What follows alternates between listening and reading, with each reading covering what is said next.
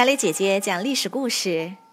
今天我要给大家讲的故事名字叫做《纵横天下》。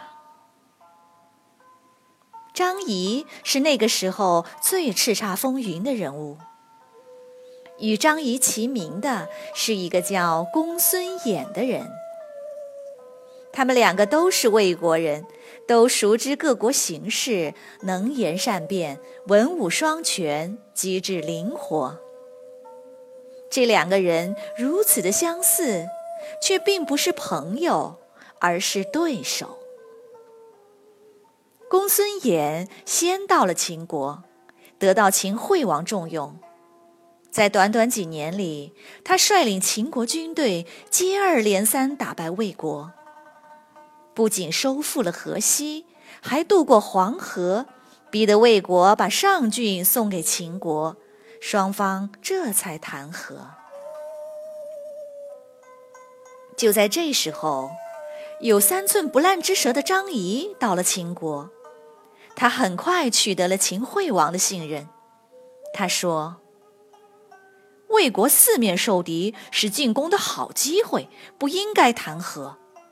公孙衍一定是为了个人私利才这么做的。”秦惠王竟然相信了。不久，张仪当上相国，而公孙衍被迫离开秦国，从显赫高官一下变回平民百姓。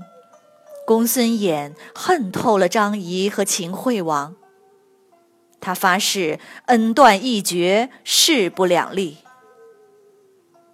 他跑到被自己打得千疮百孔的魏国，想要东山再起。然而，魏国不敢相信他，就给了一个空闲的官职——犀首，就是犀牛角的意思，表示非常稀有珍贵。这个官名后来成了他的外号。一开始，他并没有什么事儿可做，天天喝着酒，盘算着。终于，他拿定了主意。他去面见魏王，说：“我跟燕王、赵王的关系都不错，他们经常来邀请我。如果你愿意的话，我可以帮你去交个朋友。”魏王很高兴，拨给他三十辆车使用。公孙衍把三十辆车摆在院子里。对外宣称要出使燕国和赵国。燕国和赵国的人听说了，赶紧向上报告。这两个国家本来就很想跟魏国结交，就派使者过来，主动跟公孙衍联络。公孙衍顺利的出使燕国和赵国，完成使命，取得了魏王的信任。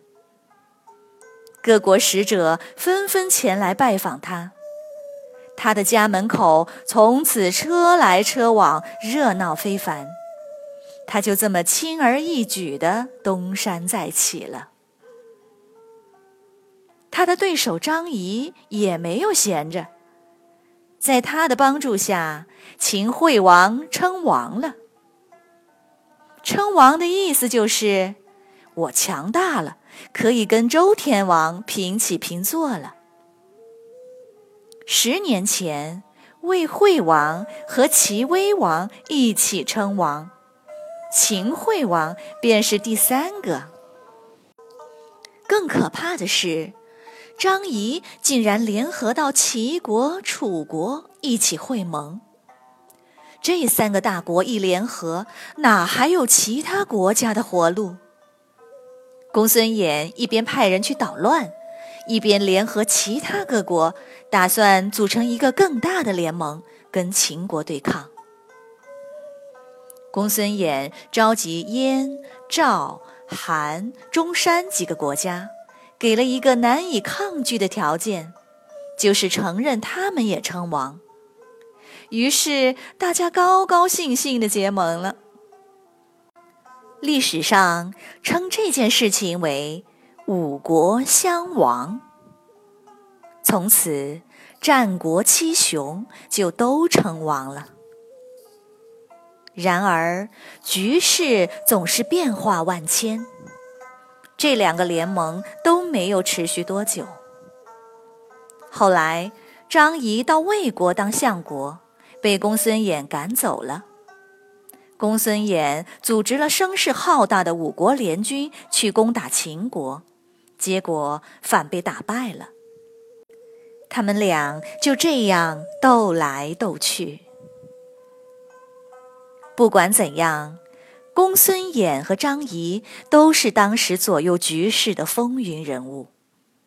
有人这样评价他俩：“一怒而诸侯惧，安居。”而天下兮，这两个人纵横天下，有那么大的影响力，真是让人佩服啊！小朋友们，今天的故事就讲到这里了。你来说一说，你觉得为什么张仪当了相国，公孙衍就要离开秦国呢？如果你有答案，请用语音回答我们吧，小朋友们，再见。